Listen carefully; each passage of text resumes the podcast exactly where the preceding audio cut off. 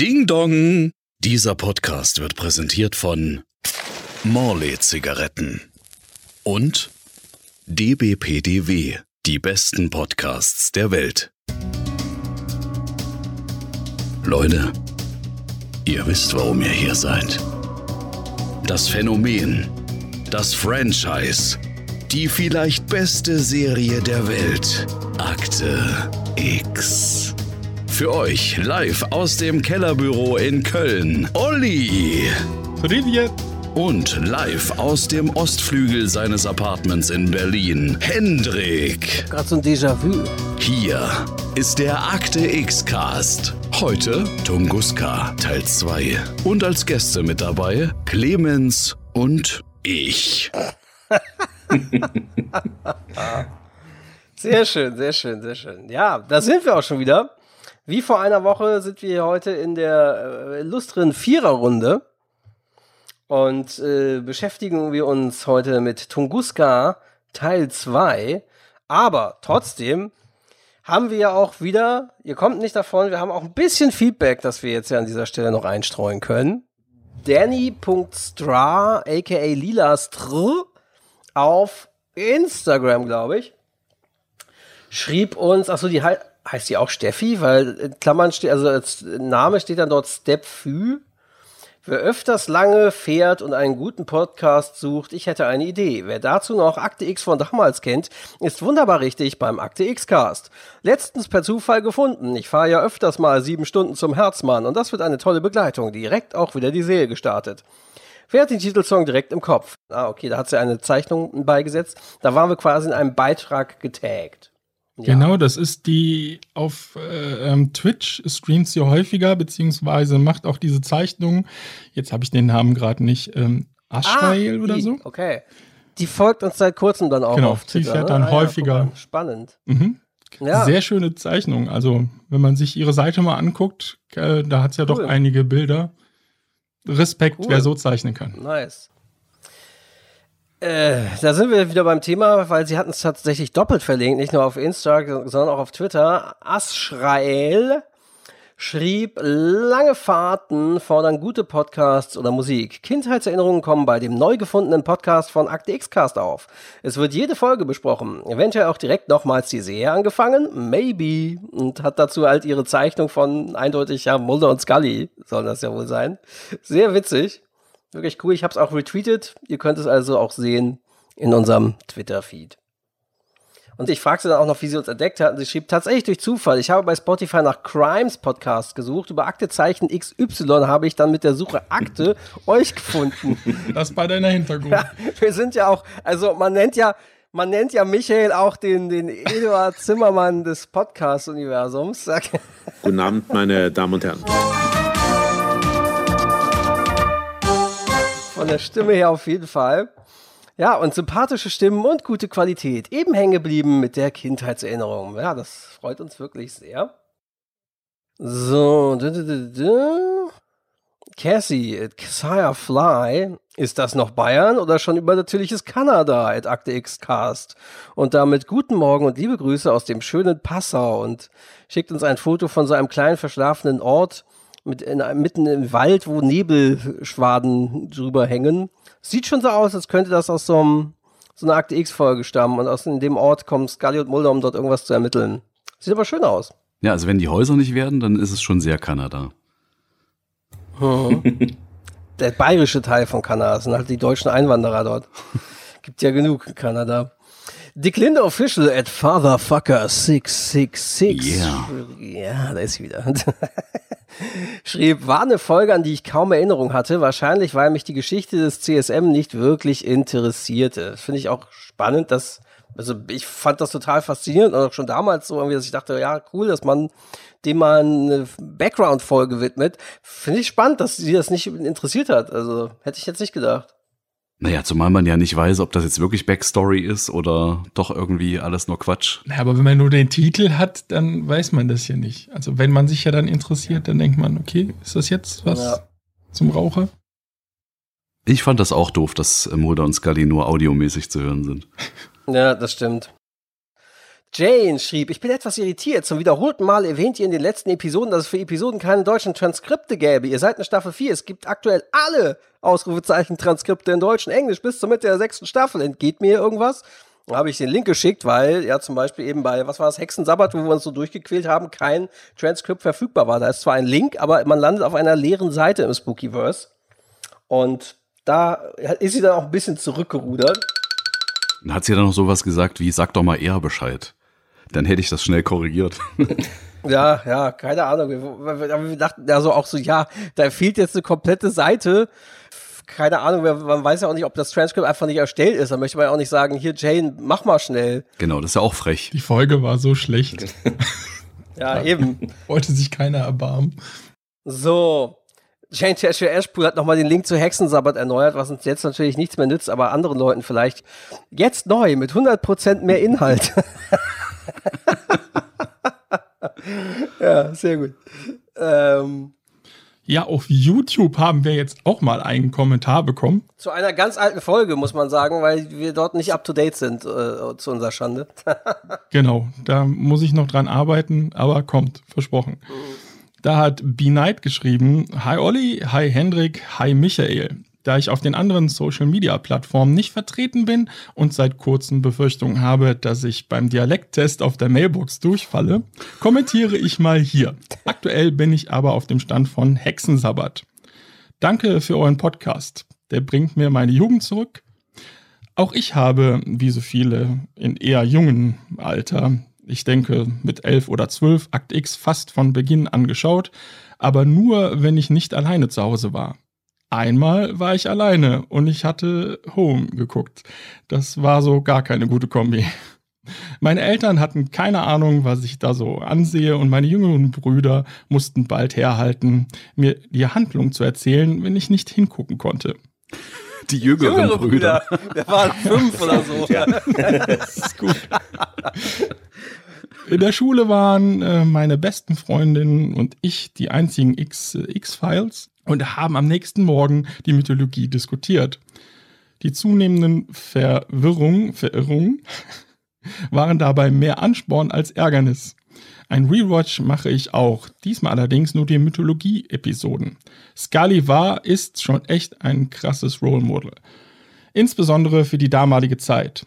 Damals ähm, war mir das nicht bewusst, aber safe hat sie mich, Naturwissenschaften, Medizin, in der Schule als Mädel im Technikschwerpunkt, mich mega inspiriert.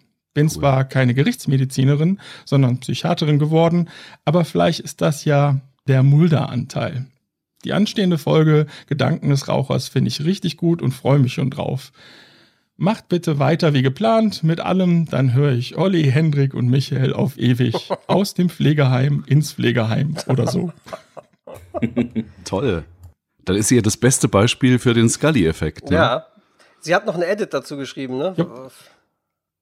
Warum gibt es bei euch keine Fünfernoten? Sorry, aber das irritiert mich jede Folge. Es gibt 1,5, 1 bis 2, 2,5, 2 bis 3 und so weiter und so weiter.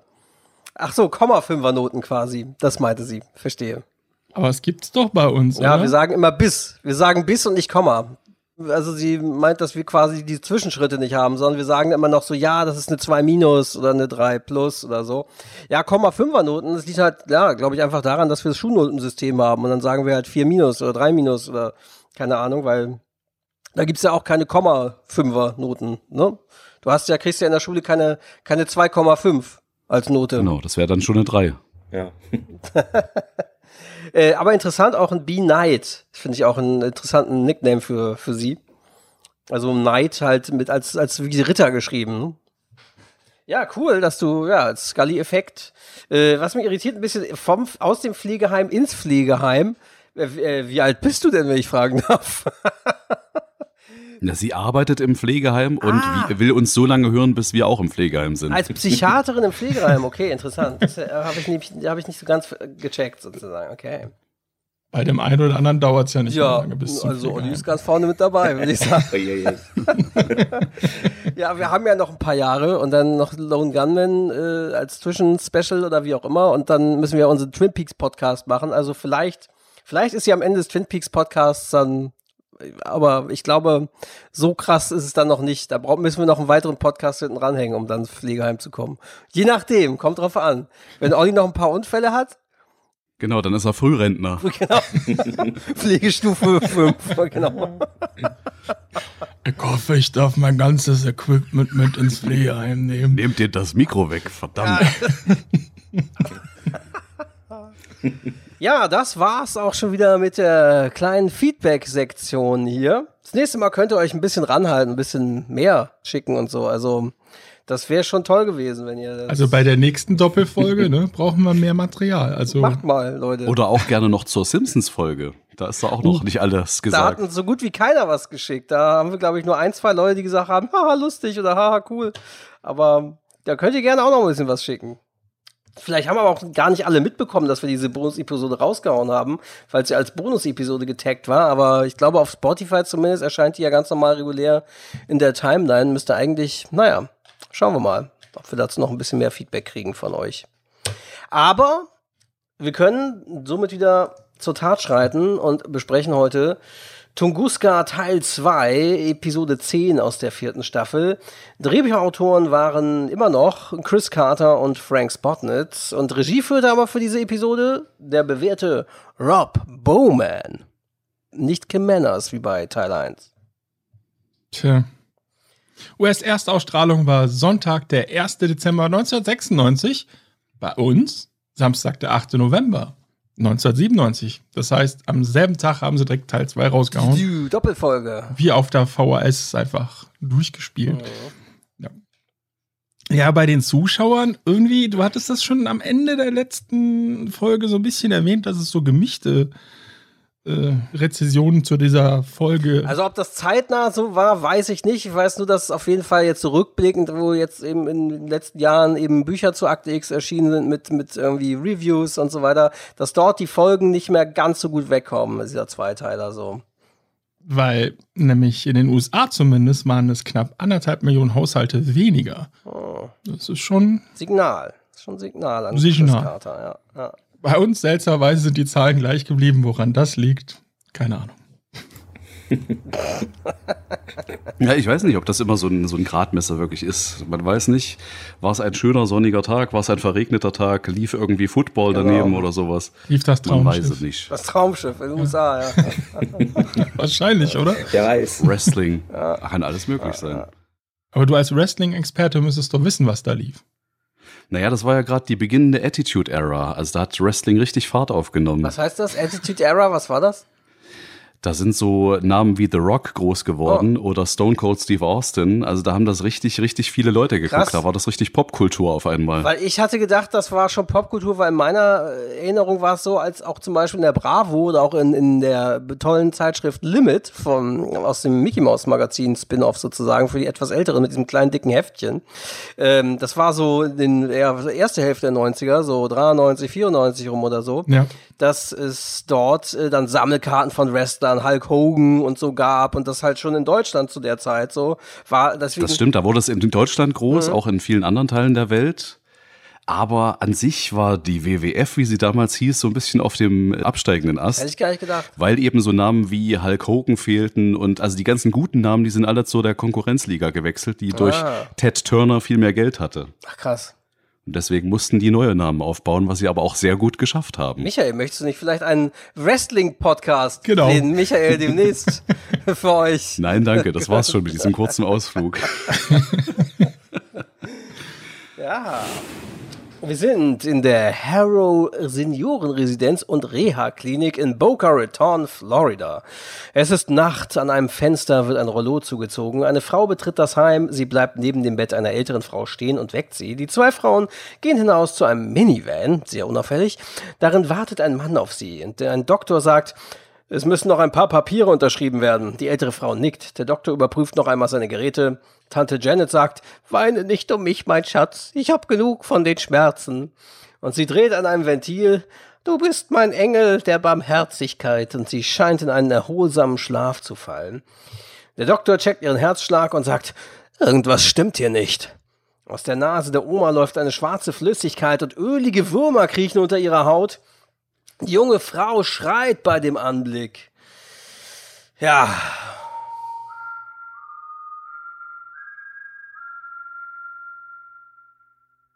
Dann sind wir in einem Apartment in St. Petersburg. Es sieht gemütlich aus, aber auch schon so ein bisschen altbacken irgendwie. Eine Hand wippt auf und ab, die hält einen Teebeutel. Sie gehört einem älteren Mann namens Peskov und jemand klopft an der Tür. Er fragt auf Russisch, wer ist da? Und ein Kurier sagt ebenfalls auf Russisch, Vassili Peskov? Ich habe eine eilige Mitteilung vom Genossen Arzen, also Krycek, aus Krasnojarsk. Und Peskov winkt aber so ein bisschen ab und sagt, bitte, ich habe mich zur Ruhe gesetzt. Ich habe mit diesem Kram nichts mehr zu tun. Und der Kurier sagt, Genosse Arnsten hat erwartet, dass Sie das sagen würden. Und dann macht ihm Peskov eben widerwillig doch die Tür auf. Was will er von mir? Er lässt sie wissen, dass der kalte Krieg noch nicht vorbei ist. Oha. Er reicht Peskov einen Umschlag, bevor der wieder geht, Peskov dreht ihn nachdenklich in seine Hand und sieht so aus wie, ach Leute, geht denn hier nichts ohne mich? In Mulders Zelle im Gulag. Mulder schläft zusammengerollt wie ein Baby, als der Gefangene aus der anderen Zelle ihn ruft. Er kommt dann zu sich. Was haben die mit mir gemacht? Sie wurden dem schwarzen Krebs ausgesetzt, meint der Gefangene. Mulder rückt dann zu dem Loch in der Wand vor, wo er dann die Augen des Gefangenen sehen kann. Wer sind Sie? fragt Mulder. Ich, ich war Geologe, ein ziemlich bekannter sogar, aber jetzt bin ich nur noch ein Stück Vieh, ein Testobjekt. Haben Sie denen geholfen, den Stein zu finden? Ich war dabei, als, als die ersten Fragmente gehoben wurden. Das war, bevor wir wussten, was sich im Inneren verbirgt. Ja, wie viele Menschen sind hier umgekommen? fragt Mulder und der Gefangene. Hunderte, vielleicht mehr. Die Suche nach einer Heilung geht langsam voran. Sagen die, sie machen die Tests, um ein Heilmittel zu finden? Nein, nein. Sie sagen uns gar nichts. Aber um was soll es denn sonst gehen? Was ist mit dem Mann passiert, der mit mir in der Zelle war? Krycek.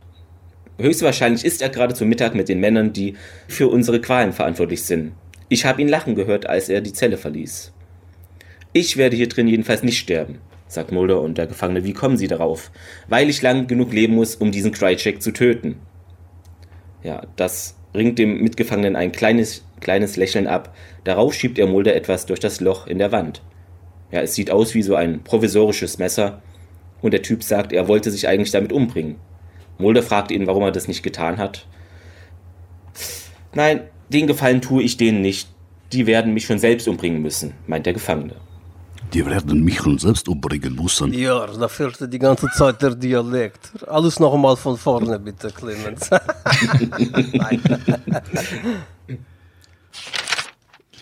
ja, wir sind jetzt im NASA-Raumfahrtzentrum in Greenbelt, Maryland. Scully sagt, seit 48 Stunden konnten wir ihm nichts anderes als Flüssigkeit geben.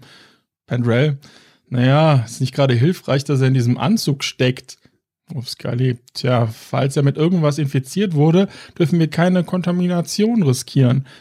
Können Sie irgendetwas sehen? Das Blut in der Halsschlagader sieht leicht verdickt aus.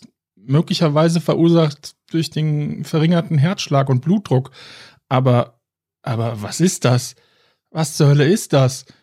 Scully, sieht aus wie ein Nest, wie, wie ein wurmförmiger Organismus, der sich an die Zirbeldrüse gehängt hat. Kurzer Exkurs, die Zirbeldrüse liegt im Zentrum des Gehirns, sie wird auch Epiphyse genannt und dort wird das Hormon Melatonin gebildet, welches übrigens den Tag-Nacht-Rhythmus im Körper steuert. Sie ist, das habe ich auch noch gefunden, sehr wichtig für die körperliche und geistige Gesundheit. Also nicht gut, dass sich da dieses schwarze Zeug dran, dran heftet. Also ich bin immer, immer müde. Habe ich vielleicht auch so schwarzes Zeug dran, genau. Dass man den schwarzen Kaffee dran heften vielleicht. Ja, dann gibt es einen kleinen, äh, äh, kleinen Szenenwechsel nach Richmond, Virginia. Dort sitzt Peskov an einer Bushaltestelle und schält einen Apfel. Dann dreht er sich zu einer Frau, die neben ihm sitzt und sagt, ein Stück Apfel? Und die Frau, nein, vielen Dank. Dann steigt Peskov in den Bus ein und als der losfährt, ändert sich das Richtungsschild von Richmond zu Charlottesville. Er will also wahrscheinlich zu der Pferdefarm des gut manikürten Mannes, die wir im ersten Teil gesehen haben. Da muss ich übrigens anfügen, dass ich das nicht gecheckt habe. Ich habe das Also auch ernst. nicht so. Ich äh, Ja. da, dank dir, ja. Also da haben wirklich, da haben die so viel von den Zuschauern vorausgesetzt, finde ich. Das ist schon ein bisschen heftig. Also, dass das jemand mitkriegen soll, diesen Link. Das habe ich auch nicht verstanden zuerst. Naja, egal. Ich weiß nicht, ob das Amerikanern klarer ist, dadurch, dass die ja so ein bisschen wissen, wie ihre Staaten heißen und so weiter. Naja, Aber also das ist schon wirklich viel verlangt. ja. Wir sind nachts im Stall in Charlottesville, Virginia. Die Pferde wiehern unruhig. Eine Frau will nach dem Rechten sehen, da die Stalltür Wahnsinn. offen steht. Ja, ich kann auch, also, wenn ihr mal. Du bist also, bei Bibi und Grüße an Tina, ne? Liebe Grüße an Heike Dine Körting, falls du bei den drei Fragezeichen mal ein Pferd braucht. Eine Frau will nach dem Rechten sehen, da die Stalltür offen steht. Dr. Khan Sear läuft vorsichtig durch die Stallungen, als sie einen Eindringling bemerkt. Der ältere Herr tritt aus dem Schatten und wirkt dann eigentlich recht freundlich. Peskov sagt, oh, Verzeihung. Dr. Khan Sear, wer sind Sie? Als ich ein kleiner Junge war, hatte mein Vater auch eine Farm. Mein Name ist Wassili Peskov. Mr. Peskov, verzeihen Sie, aber Sie haben hier drin nichts zu suchen. Ich muss Sie bitten zu gehen. Aber ich bin hierher gekommen, um Sie zu sehen, Dr. Karnzeer. Und sie ganz verwundert, kenne ich Sie? Nein, ich wüsste auch nicht woher. Mit einer plötzlichen brutalen Bewegung ergreift er ihre Kehle. Sie keucht und tritt um sich. Also, das müssen ganz schön krasse Äpfel gewesen sein, die er da an der Bushaltestelle wie Forrest Gump verdrückt hat. Naja, also er, er ist ja ein bisschen sowas wie, wie ein KGB-Agent, der ja offensichtlich sehr gute Fähigkeiten hat im Leute umbringen, auch mit der bloßen Hand. Also das ist schon glaubwürdig. Und gleichzeitig kann er eben aber auch so einen lieben älteren Opa spielen, was er ja zu Beginn der Szene auch versucht. Also ist schon gut gemacht. Ein bisschen wirkt das wie so, als wäre das so, wäre das so der Gegenagent des Rauchers oder irgendwie vom, vom Gegenagent des Syndikats oder keine Ahnung, so, so. Genau, so der den Dreck wegmachen muss, wenn keiner mehr irgendwie zu Rande kommt. Aber eben nicht von den, von unseren Verschwörern sozusagen, die wir schon kennen. Der russische Raucher ohne Zigaretten, sondern mit Apfel. Genau. Der russische Apfelesser. Gesünder unterwegs. Dann sind wir vor Scullys Apartment. Der Direktor Skinner ist da gerade unterwegs. Agent Scully? Ich versuche schon seit Stunden, Sie zu erreichen. Entschuldigen Sie, Sir, aber mein Handy war nicht an. Skinner sagt, Sie schulden mir ein paar Antworten, Agent Scully. Erstens wegen der verschwundenen Diplomatentasche, zweitens wegen dem Mann, der von meinem Balkon geschmissen wurde und drittens dessen Verbindung zu einem bekannten Verbrecher, den ich gegen jede Vernunft in meinem Haus versteckt habe. Das alles muss ich morgen vor dem Untersuchungsausschuss des Senats erklären und möglichst ohne mir dabei einen Meineid zu leisten. Ja, Sir, falls ich das erklären darf. Der Inhalt dieser Tasche es handelt sich dabei um einen gefährlichen biologischen Organismus, den wir glücklicherweise in einem Seuchenlabor der NASA isolieren konnten. Ich habe heute den ganzen Tag versucht zu bestimmen, welche Art er ist. Und diese Diplomatentasche, wissen Sie, wer der eigentliche Empfänger war? Nein, Sir, weiß ich leider nicht. Nun, ich schon, Agent Scully. Schon mal etwas von Dr. Bonita Carncer gehört? Ja, Sir, sie ist eine bekannte Ärztin und Virologin, die sogar schon Präsidenten untersucht hat. Sie ist ebenfalls eine Autorität auf dem Gebiet des Variola-Virus. Variola? Ja, das Pockenvirus. Sie ist sogar hochoffiziell damit beauftragt worden, die letzten noch existierenden Vorräte zu vernichten. Ich glaube, in Einrichtungen hier in Atlanta und- und der ehemaligen Sowjetunion. Nun, sie ist jedenfalls heute Nacht ums Leben gekommen. Ermordet? fragt Scully. Ein Pferd ist ihr auf die Kehle getreten. Ein Reitunfall. Mulders Zelle im Gulag. Mulders Zellentür öffnet sich rasselnd. Ein Wärter gibt Mulder einen Befehl auf Russisch. Wo bringen Sie mich hin? Doch der Wärter antwortet nicht. Er tritt Mulder gegen den Brustkorb und zerrt ihn dann auf die Füße. Dabei brüllt er unentwegt auf ihn ein. Dann geht es im Außenbereich des Gulags weiter. Die Gefangenen müssen dort in Reih und Glied marschieren. Sie sehen sehr erschöpft aus. Ein Truck fährt in den Hof. Mulders Blick fällt auf Alex Krycek, der sauber und warm angezogen aussieht. Gut gelaunt begrüßt er den Mann, der hier offenbar das Kommando hat. Der Gefangene fragt Mulder, ist das nicht Ihr Freund? Krycek und der Oberaufseher umarmen sich. Krycek gibt ihm sogar Feuer, damit der Typ sich eine Zigarette anzünden kann.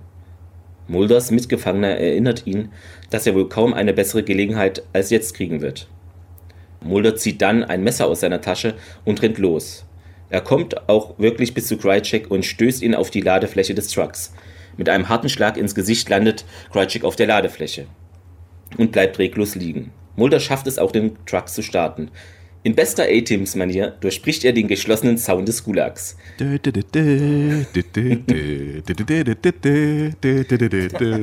Und natürlich hat Krycek wieder eines in die Fresse bekommen. Ja, also ihr müsst wieder trinken. Genau. Geil. Die Gefangenen jubeln.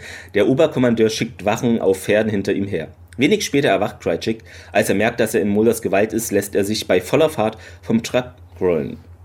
Vom Truck rollen, so rum. Er landet hart auf seinem rechten Arm. Mulder wiederum hat jetzt ganz andere Probleme. Er bemerkt, dass die Bremsen nicht funktionieren. Er muss den Truck also in einen Graben stürzen lassen. Jupp, wir sind auf der Pferdefarm des gut manikürten Mannes in Charlottesville, Virginia. Es ist abends, ein dunkles Auto fährt vor. Der Raucher steigt aus und geht in der Dunkelheit die Stufen zur Veranda hoch. Dort sitzt der gut manikürte Mann auf der Bank und raucht eine Zigarette. Der Raucher suffisant, das ist eine schlechte Angewohnheit und nicht gut für die Gesundheit. Danke für den Rat. Ja. Ja. So liebenswürdig. Die Gesundheit ist gerade einer meiner geringsten Sorgen. Der Raucher, ach ja, und zündet sich jetzt wieder eine Zigarette an. Wie ich gehört habe, ist Ihre persönliche Leibärztin an den Folgen eines Reitunfalls gestorben. Dr. Khan Seher wurde ermordet. Von wem? Wenn ich das wüsste, würden wir kaum hier stehen und uns unterhalten. Ach so. Sie brauchen mich jetzt also. Das ist ein Auftragsmord gewesen. Wirklich? Und Sie sind hier ganz allein und so verwundbar draußen? Eine längere Pause. Und dann fragt der Raucher, haben Sie mit ihr geschlafen? Natürlich würden Sie wohl kaum so verrückt sein, das Projekt einem Risiko auszusetzen, nur für Ihr persönliches Vergnügen. Der gut manikürte Mann jetzt eher angesäuert. Finden Sie den Mörder.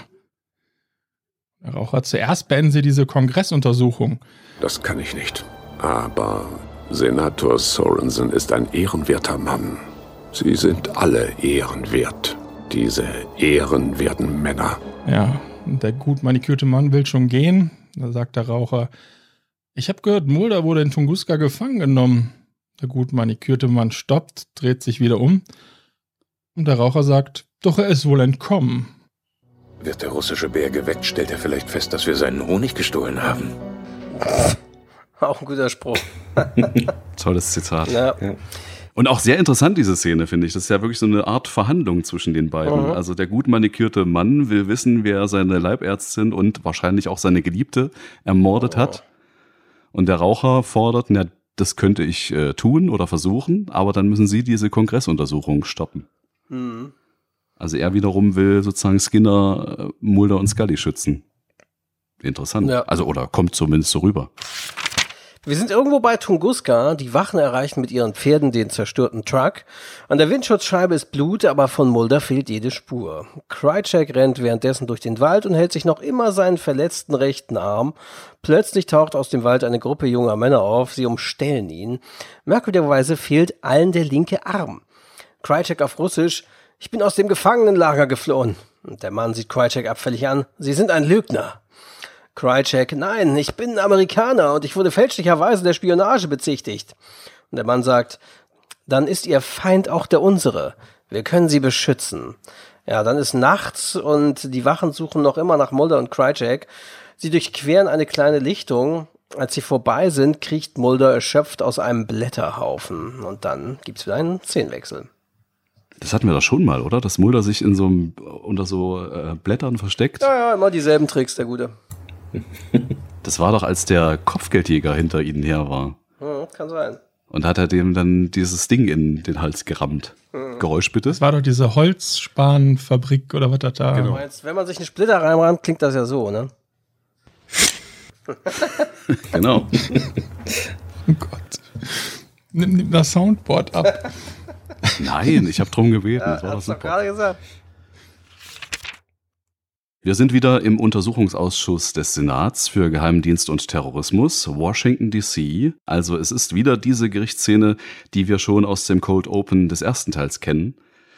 Scully schwört also die Wahrheit zu sagen und bla bla bla bla bla und dann beginnt sie ihre vorbereitete Erklärung zu verlesen.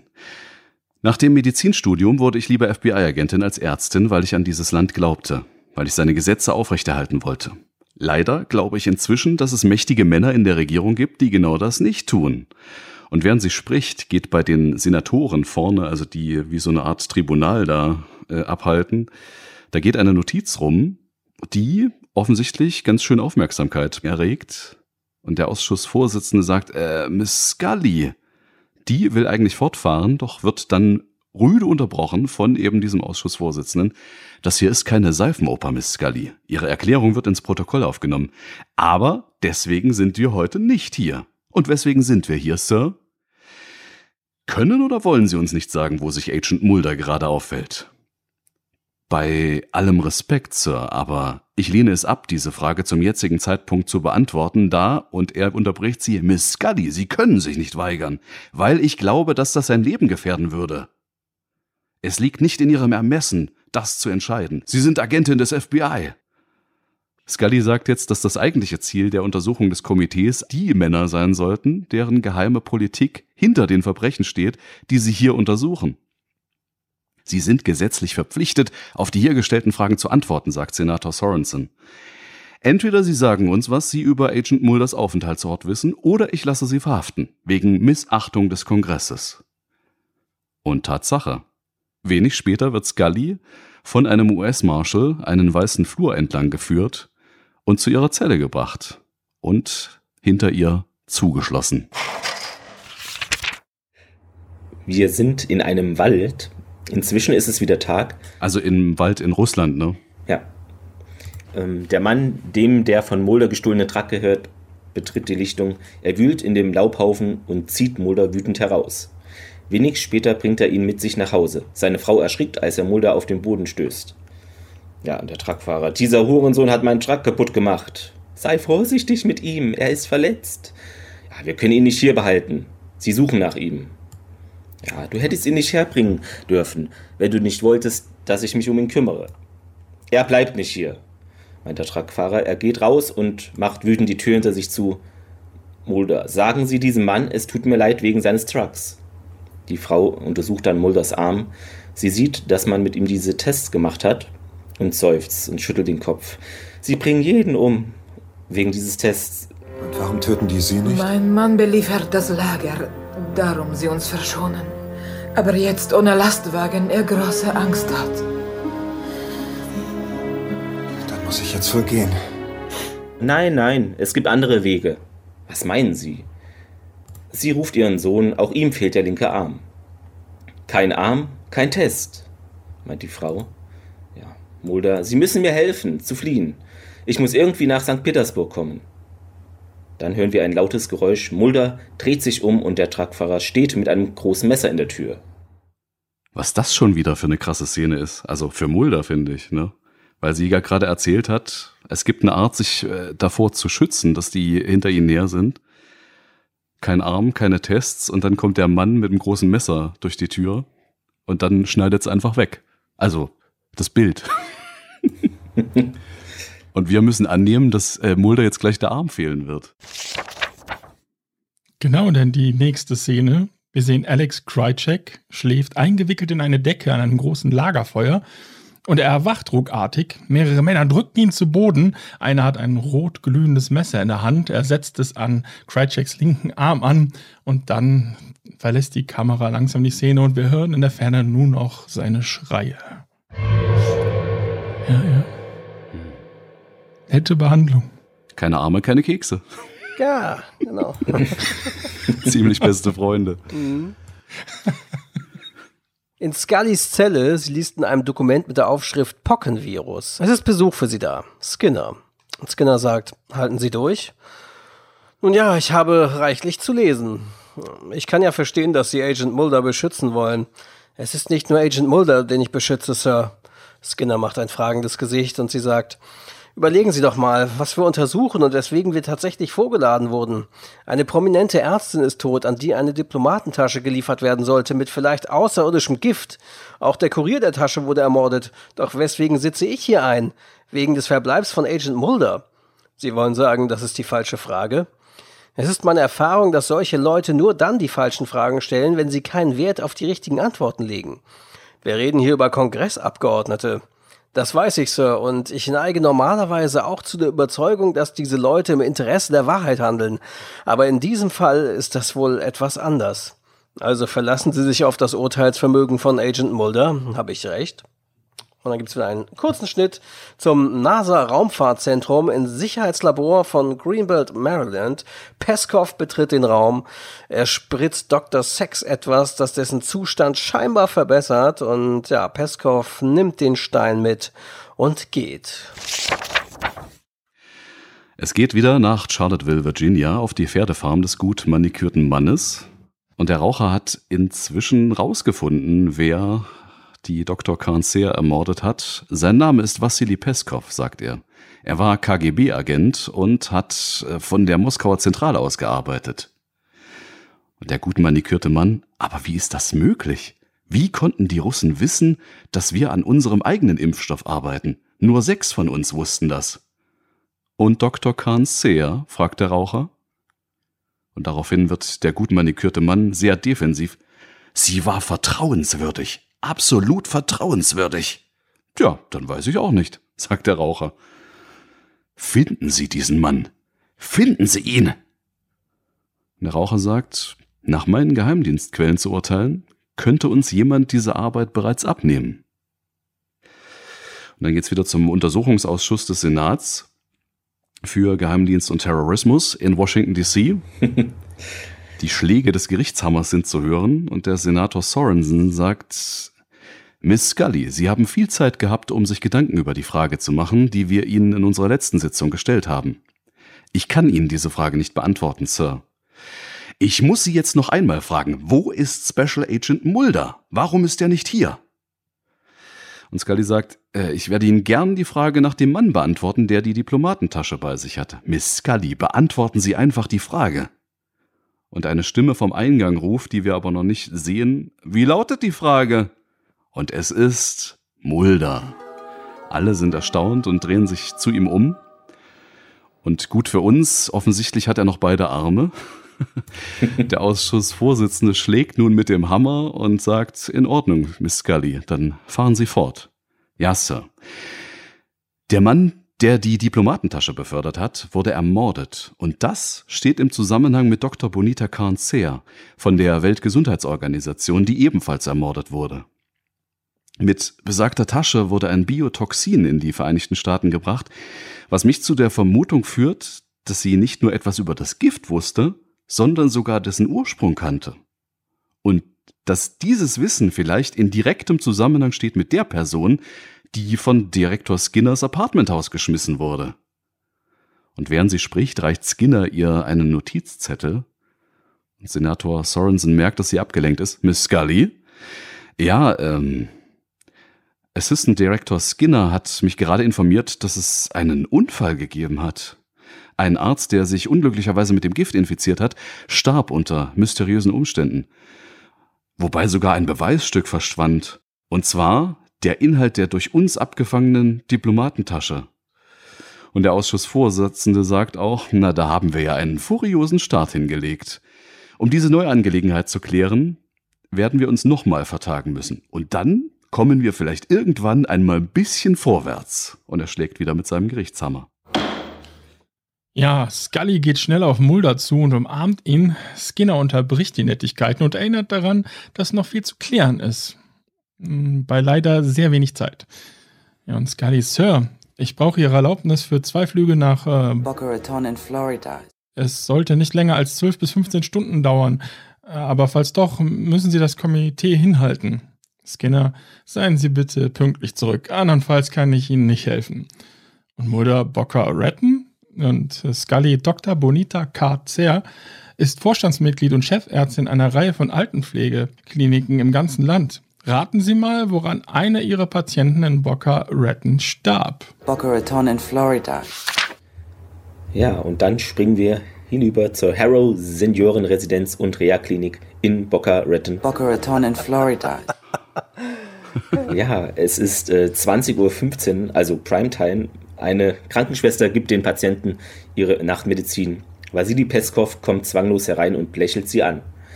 Rein äußerlich könnte er auch dort durchaus Patient sein. Da nimmt er ein Fläschchen Pillen aus seiner Tasche, geht zum Medizinschrank und tauscht die Fläschchen gegeneinander aus. Sie sehen identisch aus. Ein kleiner Zeitsprung, es ist jetzt 21.32 Uhr. Scully wählt mit ihrem Ausweis. Wann haben Sie zuletzt nach diesem Patienten gesehen? Ja, und die Krankenschwester, ja, vor einer Stunde etwa. Es war die Nachtrunde. Ja, Scully fühlt dann bei einem Patienten den Puls. Dieser Mann ist tot.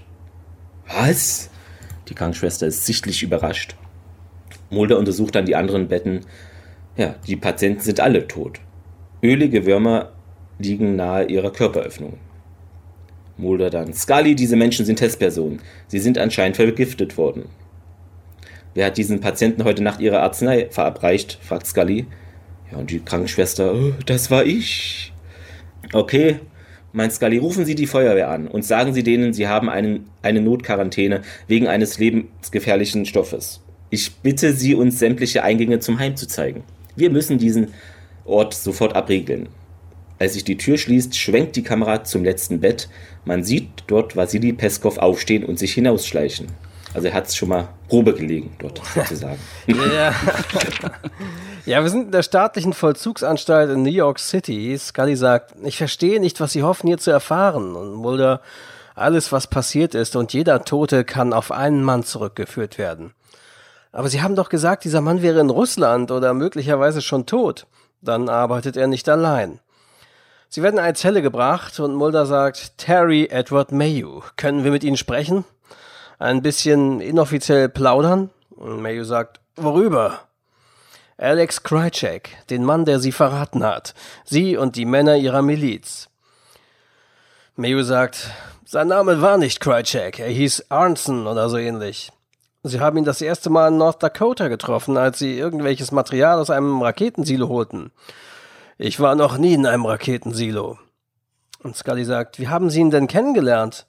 Er kam zu uns mit etwas Baumaterial und ein paar Riesenideen. Hat er jemals schwarzen Krebs erwähnt? Oh ja, er sagte, dass das eine Entwicklung von den Sowjets wäre und Saddam hätte es im Golfkrieg benutzt.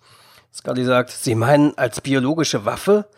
Deswegen haben sie unsere Soldaten immer diese Pillen nehmen lassen. Unsere Regierung wusste über den schwarzen Krebs Bescheid. Aber sie konnten es in Wahrheit gar nicht heilen. Sie hatten davon keine Kulturen. Als Mayo plötzlich nichts mehr sagen will, nimmt Mulder ihn in den Schwitzkasten. Und Scully, Mulder, ich will wissen, wo die andere Bombe ist. Mayo keucht, dieser Hurensohn hat es gestohlen, den Truck, das Material und alles andere. Es ist in einem Lagerhaus. Wo? In Termer, North Dakota. Mulder sagt, Scully, hängen Sie sich ans Telefon und lassen Sie sich die Nummern von allen zwei Tonnern, die in den letzten sechs Monaten in North Dakota gestohlen worden, geben. Rufen Sie die kanadischen Grenzbehörden an und sorgen Sie dafür, dass Sie alle Laster stoppen, die zur Beschreibung passen. Sagen Sie ihnen, Sie sollen nach einer Bombe suchen. Und was machen Sie, Mulder? Das Ganze war von Anfang an ein Täuschungsmanöver. Jemand hat Krycek und Krycek hat uns benutzt. Jemand, der nicht wollte, dass der Stein nach Amerika gelangt. Aber was ist dann in Kanada? Wo wäre der Stein am besten aufgehoben, wenn niemand ihn finden soll? Wieder unter der Erde. Das ist ein ganz schöner Kanada-Diss, oder? Ja, dafür, dass die in Kanada drehen. ja, stimmt. Wir sind am Grenzübergang in Alberta, Kanada. Vassili Peskovs Truck wird von den Grenzposten gestoppt und Peskov sagt, das ist Düngermittel für meine Treibhaustomaten, damit sie das ganze Jahr überwachsen, eh? Der Beamte gibt ihm die Papiere zurück und lässt ihn passieren. Der Truck ist voll mit Düngemittelsäcken. In Wahrheit sind das aber die Zutaten für die besagte Bombe. Dann gibt's wieder einen Szenenwechsel. Ja, es ist äh, später, mittlerweile ist es Tag. Ein Helikopter fliegt über eine verlassene Ölraffinerie. Er landet etwas außerhalb, nahe dem Truck, den wir eben noch vor der Grenze sahen. Mulder steigt aus dem Heli aus. Fliegen Sie zurück zur Raffinerie. Versuchen Sie jemanden zu finden, der etwas über diesen Truck weiß. Scully nickt. Ja, der Heli fliegt dann davon. Mulder nähert sich dem Truck. Er versucht, die Tür zu öffnen und sieht durch das Fenster. Er entdeckt in der Nähe ein Rohr, das aus dem Boden herausragt. Scully ist inzwischen bei der Raffinerie angekommen. Sie geht zum Tor und klettert über den Zaun. Peskov sieht sie und versteckt sich. Ja, dann ein Schnitt zurück zu Mulder, der ein Gitter von dem Rohr nimmt. Er sieht hinein und entdeckt eine Box. Ja, kann sie aber nicht erreichen. Plötzlich schießt eine Ölfontäne neben ihnen aus dem Boden und besudelt ihn und die Umgebung mit Öl. Mulder angelt immer noch nach der Box, als er plötzlich einen piependen Ton hört.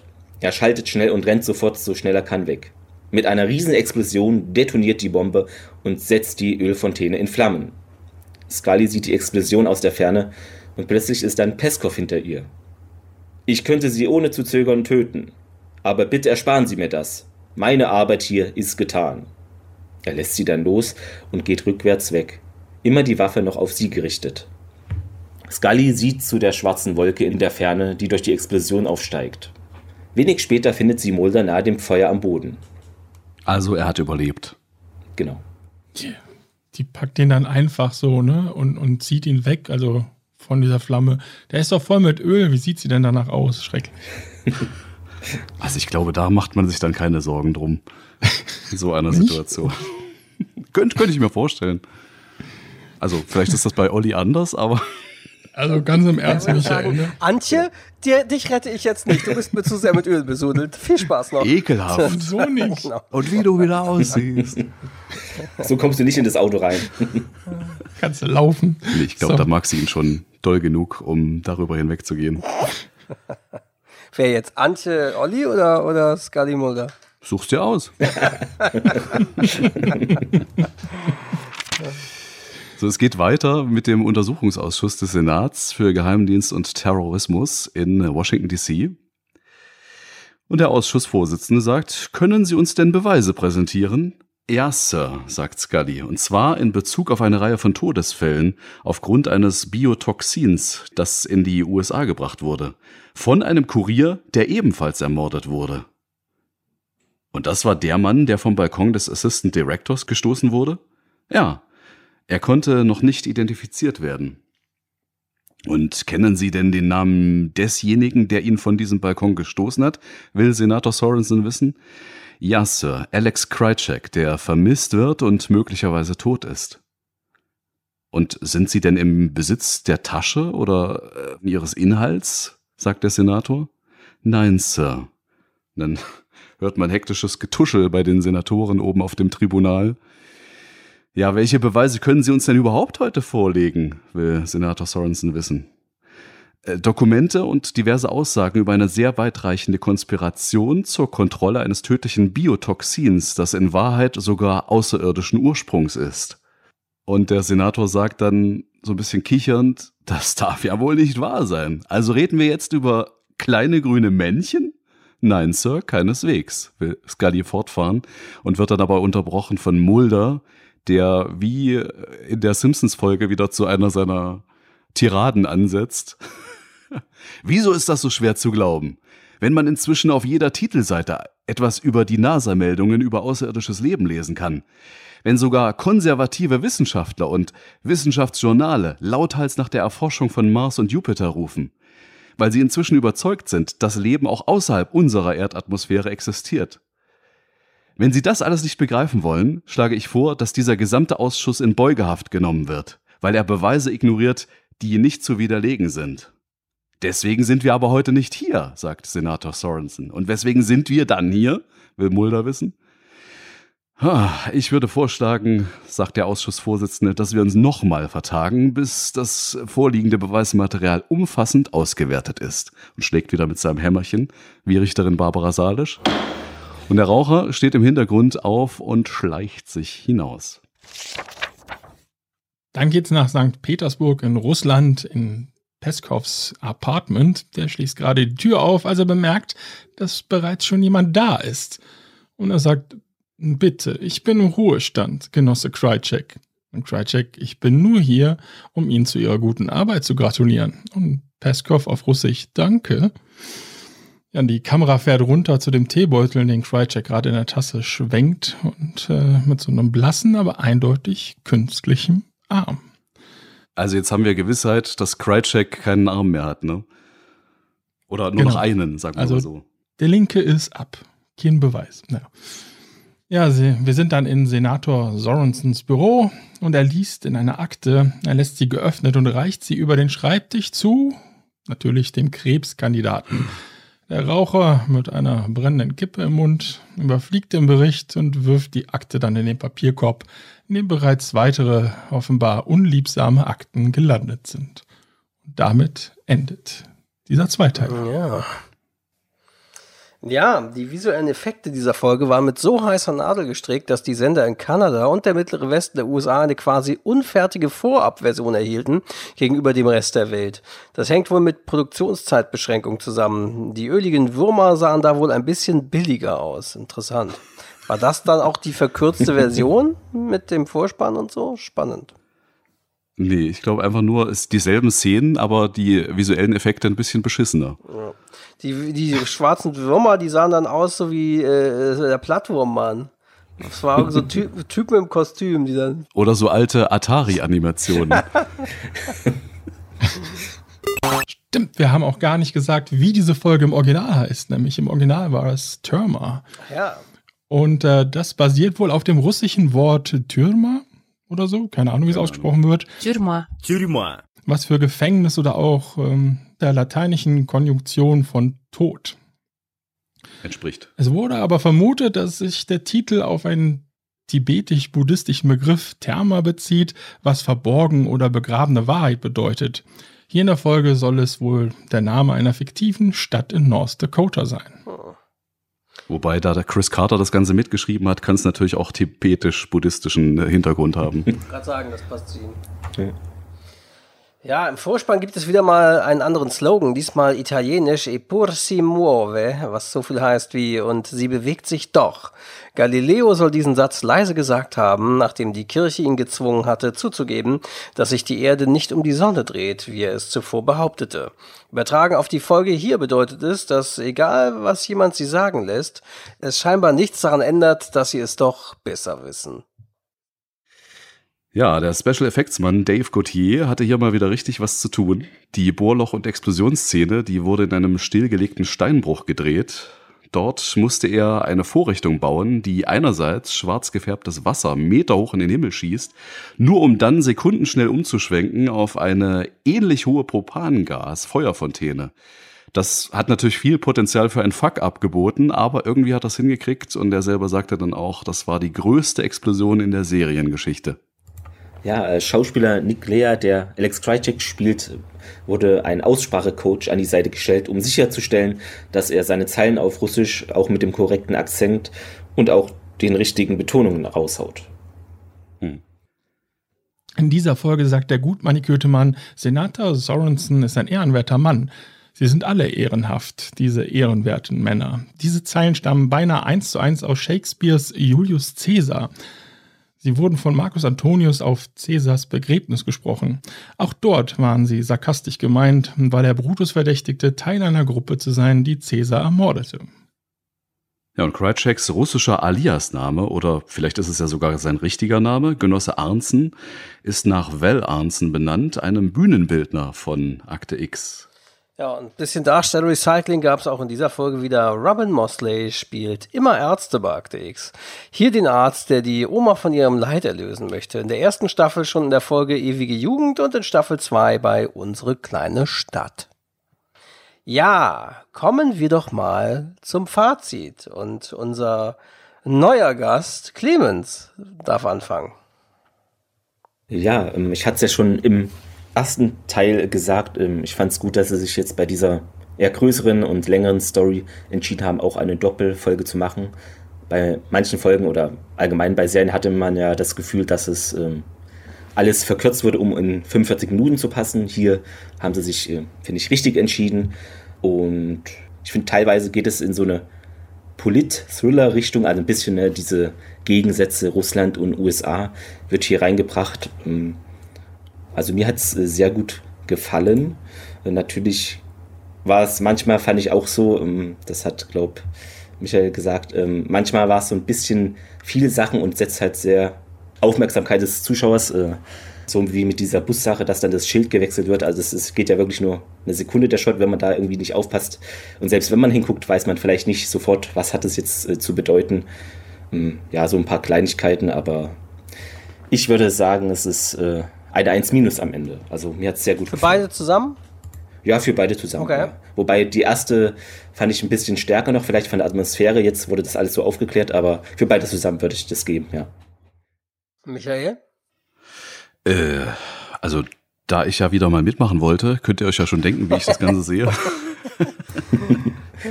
Na, du, aber wir gehen jetzt davon aus, dass du bis zum Ende unserer Tage äh, bei den Mythologie-Zweiteilern dabei bist, egal ob die gut oder schlecht sind.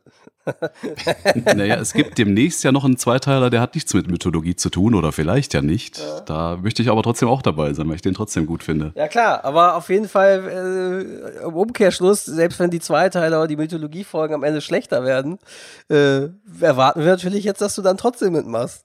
Okay, also ist keine gute Begründung, meinst du, ja? Ist, ist okay. Also ich, Ja. ich mit dem Fortschreiten der Serie, glaube ich. Da wird es wahrscheinlich immer hakeliger, diese Begründung. Akte X auf jeden Fall mit seherischen Fähigkeiten. Der Kalte Krieg ist noch nicht vorbei. Das wussten die 96, 97 schon. Also hätte mal unsere Regierung sich doch von denen beraten lassen. Ja, ein paar Gaspipelines und so, ne? Ja. Genau. Aber ich fand sie wirklich unheimlich gut. Ich finde, das ist wirklich äh, ein richtig spannender Thriller, der eben, wie ich beim letzten Mal schon gesagt habe, wirklich rund um die Erde geht und die Mythologie auch so ein bisschen aufweitet. Aber dazu wird wahrscheinlich, wirst du dann wahrscheinlich noch was sagen. Mhm. Die Musik war super. Die Atmosphäre war super. Es war wirklich toll gefilmt. Es hatte wirklich schon mal wieder nicht das Gefühl von einer Serie, sondern es hatte wirklich richtig so Kinofilm-Atmosphäre. Also es war wirklich richtig toll gemacht. Ich finde auch die Dialoge sehr, sehr clever, weil das wirklich viel, viel dranbleiben und mitdenken voraussetzt. Also ich krieg gerade irgendwie gar nicht alles richtig zusammen, aber ich Mhm. fand sie unheimlich gut und bin deswegen auch schon eher im Einser-Bereich, wobei ich heutzutage eben auch so ein paar Ungereimtheiten gesehen habe, die Mhm. mir damals nicht so aufgefallen sind, als ich das mit, keine Ahnung, 14, 15 oder so gesehen habe. Aber mega gut und doch gut gealtert, finde ich. Also kann man sich auch heute noch sehr gut angucken. Note? Einser-Bereich. Ich sag mal 1 minus. Einser-Bereich. Also, also Oder das sind sich- 1,5. Da sind sich unsere liebe Grüße an B Knight, wie auch Genau. immer sie richtig heißt.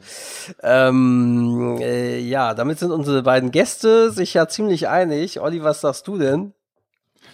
Ja, da bin ich mir einiger. Äh, Nein, also ich kann, kann nur zustimmen. Ich fand es einen guten, gut gemachten Thriller, der auch hier seine, ja, wie soll ich sagen, humorvollen kleinen ja, Dots hatte, wie zum Beispiel die Kakerlake in der, in der Suppe, wo man so ein bisschen drauf anspielt, fand ich sehr gut gemacht. Ich war auf jeden Fall sehr gut unterhalten. Und ich fand auch, jetzt haben sie zumindest, äh, ja, sie haben nicht groß Antworten gegeben oder so, aber zumindest wurde einiges aus dem ersten Teil mal geklärt und nicht einfach so offen gelassen, wie wir das leider bei den letzten Doppelfolgen, zumindest mythologietechnisch hatten, fand ich. Naja, aber wie Mulder es geschafft hat, aus dem Gulag zu fliehen, da mit der Geschichte, das, das hat er, er meint doch, er erzählt das später und ist aber nie passiert. Ja, das fand ich auch so ein bisschen. Der rennt da über, was weiß ich, keine Ahnung, 100 Meter gefühlt, springt den da an, keiner geht richtig dazwischen und er fährt einfach mit dem Bus da äh, oder mit dem LKW davon. Das war tatsächlich so ein bisschen. Ja, es waren schon so ein paar Kleinigkeiten, deswegen, aber ich war echt so gut unterhalten, es war auch so gut gemacht, also ich bin da deswegen auch eigentlich bei der 1 minus, doch, da bin ich auch dabei. Also ich fand zum Beispiel auch schwierig, wie schnell Mulder wieder ableitet, worum es äh, bei dem Ganzen geht. So, wo ich Ja. mir denke, hm, das kommt mir jetzt doch ein bisschen, bisschen abrupt Ja. vor. Wie bei vielen, sogar bei manchen Monster of the Week Folgen, wenn, keine Ahnung, gerade mal zehn Minuten rum ist und Mulder hat schon eine Theorie. Wie wo man sich denkt, das kann ich mir gerade nicht vorstellen. Das klingt, klingt für mich nicht plausibel. Also, ihr seid alle beim 1-Bereich und dann wissen wir natürlich, was Michael, welche Rolle Michael mir hat zukommen lassen in dieser Folge. Äh, Und ich kann mir auch ungefähr vorstellen, welchen Rant du jetzt wieder loslassen wirst. Nachdem Olli schon sehr äh, oft gebadcoppt hatte, jetzt darf ich mal wieder ran. Ich sehe es nicht ganz so euphorisch wie ihr. Ich fand die Folge unterhaltsam, oder die Doppelfolge, sagen wir mal so, weil als Einzelfragmente kommen die nicht gut weg, als wenn man sie wirklich alleine jeweils bewerten würde. Es ist ein ziemliches Chaos, finde ich, und besser ist es dann schon dort zusammengenommen. Ähm, ja, es ist, äh, Michael sagt ja immer wie so schön, ja, man muss gucken eigentlich, dass man es versucht mit den Augen zu sehen, wie damals, so, und, und noch nicht mit dem Background wissen, Genau, alles, was hat. du bis jetzt weißt, äh, gerade gesehen hast. Genau, da kommt es auf jeden Fall dann noch mal einen Ticken besser weg. Ähm, wenn man es halt so mit heutigem Blick guckt, dann merkt man schon so ein bisschen, so hier fängt das Stretching von der Mythologie an. Das ist auch so das, was man, wenn man so eben Sekundärliteratur so, sich so reinliest, das, das, das ist, was viele so meinen, dass das eben das Schlechte an diesem, dass der erste schlechtere Mythologie-Zweiteiler sei, weil sie anfangen, hier die Mythologie zu strecken. Und zwar aus dem Hintergrund ganz klar, Chris Carter wollte eigentlich fünf Staffeln und dann äh, die Serie mit dem Kinofilm beenden oder im Kino fortsetzen. Und das haben die ihm ja Fox Executives abgesprochen sozusagen. Die wollten, dass der erste Kinofilm während der Laufzeit der Serie stattfindet. Und so mussten die jetzt anfangen, okay, wir schreiben jetzt in der Weihnachtspause von Staffel 4, in der Drehpause wird das Drehbuch zum Kinofilm geschrieben und dann drehen wir das zwischen Staffel 4 und 5 und releasen es zwischen Staffel 5 und 6 sozusagen. Und das war, da war natürlich klar, okay, wir müssen jetzt die Mythologie zu einem gewissen Punkt strecken, um auf dorthin zu kommen, wo wir jetzt diesen Kinofilm dann schreiben, der ja nicht mehr weit entfernt ist, rein schreibmäßig dann jetzt von der Drehzeit. Ähm, und das heißt, sie tritt so ein bisschen natürlich auf der Stelle jetzt in diesem Moment, weil wir haben hier keine großen, so sonst waren die Mythologiefolgen ja immer, dass du große Plot-Twists und krasse Enthüllungen bekommen hast. Das war hier jetzt nicht so, weil wir kannten schon jetzt das schwarze Öl. Da möchte ich widersprechen. Was denn? Da möchte ich sogar heftig Ja, sag, widersprechen. sag bitte. Das ist ja genau das, was in den letzten Jahren nicht passiert ist. Das war ja genau der Punkt, warum es mich jetzt so ein bisschen eher positiv gestimmt hat. Mhm. Weil in den letzten wurden tausend Fragen in äh, Folge 1 gefühlt aufgemacht und noch, es wurde nichts erklärt von dem, was sie aufgemacht haben. Das, das war doch hier zumindest ansatzweise anders. Also so habe ich Das zumindest- stimmt, das stimmt. Aber deswegen meine ich ja, der Unterschied zu den Mythologiefolgen vorher war, dass immer jeweils viel Neues ins Raum gestellt wurde. Das ist hier nicht passiert. Du merkst hier, wird ein bisschen dran weitergeschraubt. weißt du, was okay, ich meine? du meinst vom Anfang her. Okay, wenn du es. Ich meine, wenn man jetzt quasi die Mythologiefolgen bis zu diesem Moment schaut. Also ich finde, es ist wirklich voll von, von neuen, äh, freshen Ideen, von wirklich unheimlich cleveren Ideen auch. Und äh, also ich finde, dass hier sogar einiges äh, neu aufgebracht wird und teilweise, wie Olli auch schon gesagt hat, sogar schon innerhalb dieses Zweiteilers beantwortet. Also du Ja, hast das schon stimmt, ja. so ein paar, kriegst du schon mit, äh, so ein paar Sachen, woraus es hinauslaufen soll. Ich finde zum Beispiel unheimlich gut, dass man eben mitkriegt, du hast ja gesagt, du hast nicht verstanden, warum jetzt Mulder diese Tests überlebt. Mhm. Naja, ganz offensichtlich, weil die Russen eben schon ein bisschen weiter sind und die schon rausgefunden haben, wie man das Ganze, also zum, zumindest ansatzweise heilen kann. Das ist eigentlich das, Okay. was uns hier äh, erzählt wird. Ich meine, klar, die haben am Ende der zweiten Staffel, haben die ja schon mal gesagt, es ist nicht nur Amerika, Mhm. das über die Verschwörung weiß, sondern es ist schon eher ein globaleres Phänomen. Mhm. Ist ja auch Deutschland mit dabei gewesen und äh, Japan, glaube ich.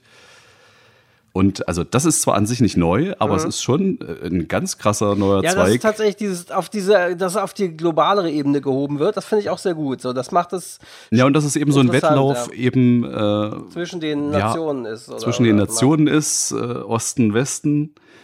Und dass man eben wirklich daran arbeitet, Mhm. ein, ein Gegenmittel zu finden gegen äh, dieses außerirdische Virus. Und Mhm. dass die Russen da scheinbar schon so weit sind, dass sie eben auch das irgendwie für sich nutzen können. Dass die Okay. Amerikaner zwar auch dran sind, aber die noch nicht so richtig wissen, Weil wie dann das komplett erklärt das funktioniert. natürlich auch, warum das Verhalten des schwarzen Öls hier anders ist, als vielleicht, weil, weil es eine andere Variante ist von dem oder die. Ganz genau. Die, die Spritze. Weil das fand ich halt so ein bisschen instringent, so dass du eben, das schwarze Öl war vorher irgendwie wie so eine Art würzmäßiges Ding, was zufällig Leute befällt. Äh, hier ist es eher, keine Ahnung, hier wird der komatös und, und man wird nicht wirklich so gesteuert oder so. Später im, im Akte X Kinofilm, ohne jetzt zu spoilern, ist es halt nochmal wieder anders mit dem schwarzen Öl. Das, das fand ich deswegen so ein bisschen, dass ich dachte, wieso passt das nicht zusammen? Aber gut. ich finde, an der Stelle passt es genau aber eben Punkt. noch ganz gut zusammen. Mhm. Denn Scully sagt ja, ich weiß nicht, ob er äh, tot ist oder noch lebt. Mhm. Also das heißt, die wissen einfach nicht, was ist mit denen los. Und scheinbar denken die dann irgendwann, okay, ist tot, vernichten wir, verbrennen wir, was auch immer, damit Mhm. sich das Virus nicht weiter äh, verbreiten kann. Und in Wahrheit hätte man das Ganze aber heilen können, wenn man denn nur wüsste, wie. Mhm. Naja. Und das ist ja die Spritze, die dieser Peskov ja dann dem, ach, wie hieß der Arzt jetzt? Sex Dr. Sachs. dann ja gespritzt hat. Genau. Und eventuell auch Mulder schon im, im, im, äh, im Gulag gegeben hat, als sie ihn abholen für die Behandlung. Also die scheinen ja tatsächlich so eine Art Impfstoff. Ja, und dann auch so tolles, also wirklich auch so tolle Szenen zwischen äh, dem Raucher und dem gut manikürten Mann, die wirklich unheimlich geil geschrieben sind, gut gespielt Die waren sehr stark auch, ja, ja, muss ich sagen. Die schon, sind schon top. und auch so dieses Zwischenmenschliche sogar, was dann mal für, über den äh, gut manikürten Mann erzählt wird, so von wegen, dass der eine Affäre mit äh, seiner Leibärztin hat und eben auch dieser Virologin, die über das Ganze doch ganz gut Bescheid weiß Mhm. und die vielleicht ja ein, ein Maulwurf war Mhm. in der Sache. Was ich auch gut fand, dass zumindest auch das mit diesem, mit der Pockenimpfung wieder aufgegriffen wurde, wo Mulder sagt, ja, über diese Impfung sollen sie quasi, können sie getrackt werden oder irgendwie überwacht werden oder so, was ja schon in vorherigen Staffeln eben erzählt wurde. Das fand ich auf jeden Fall auch sehr gut.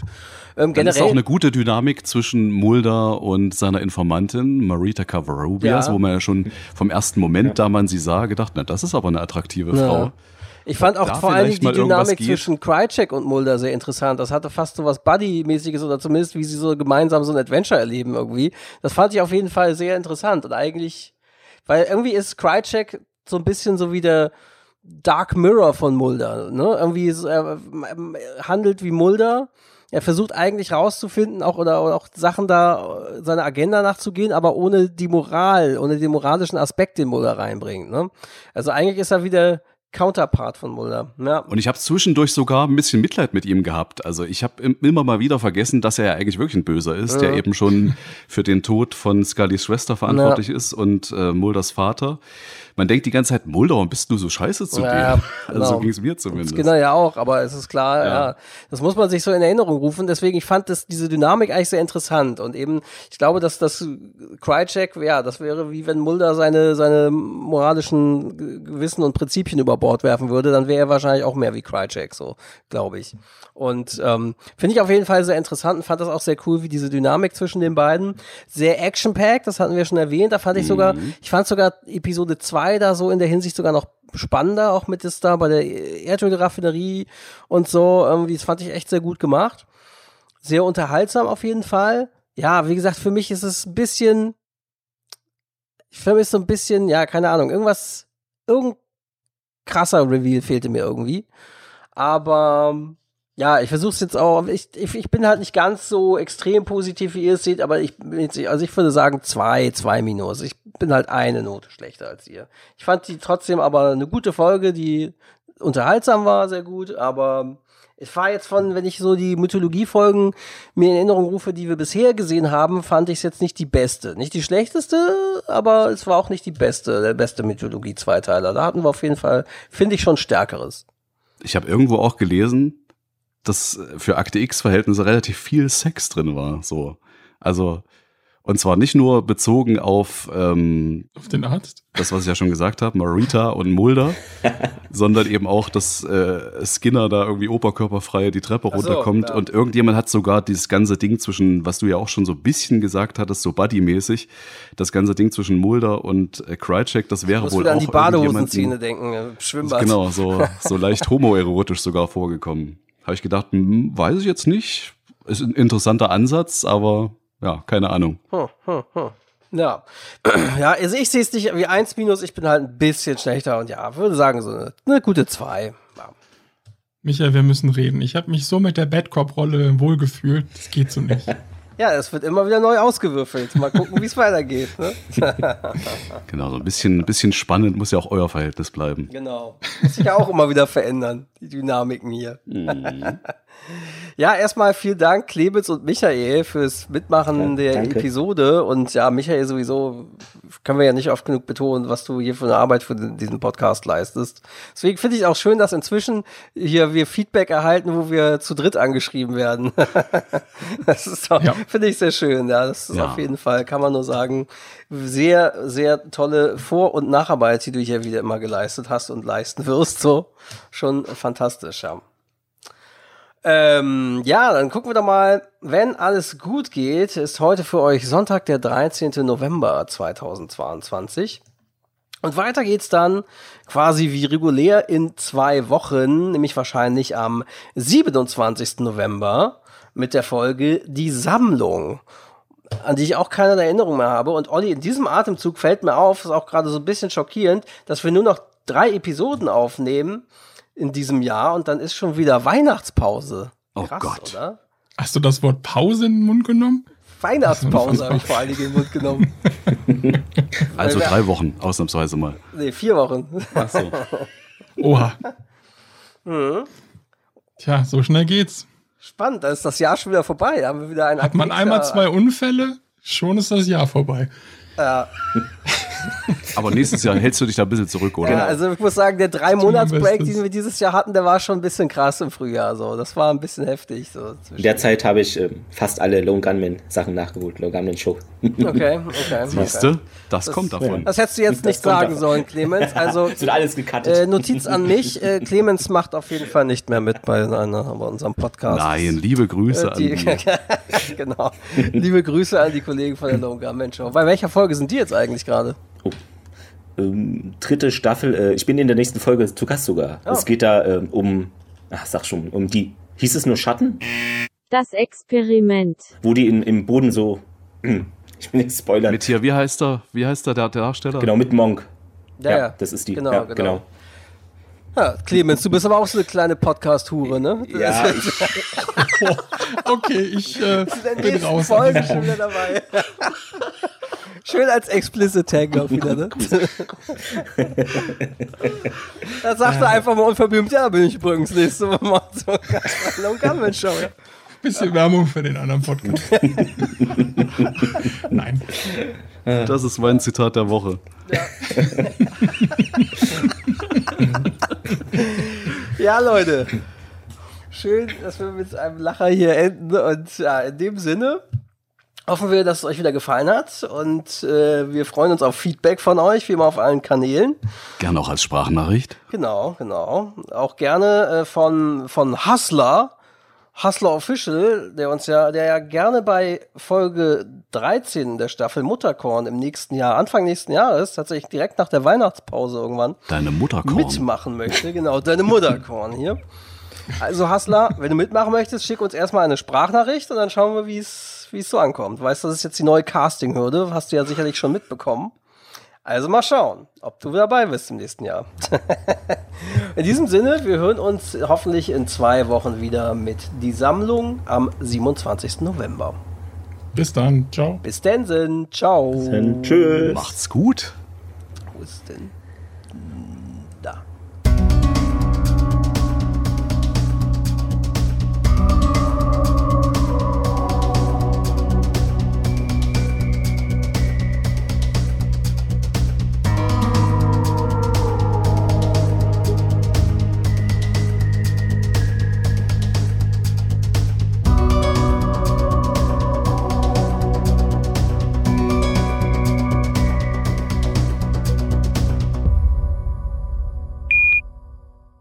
Dran?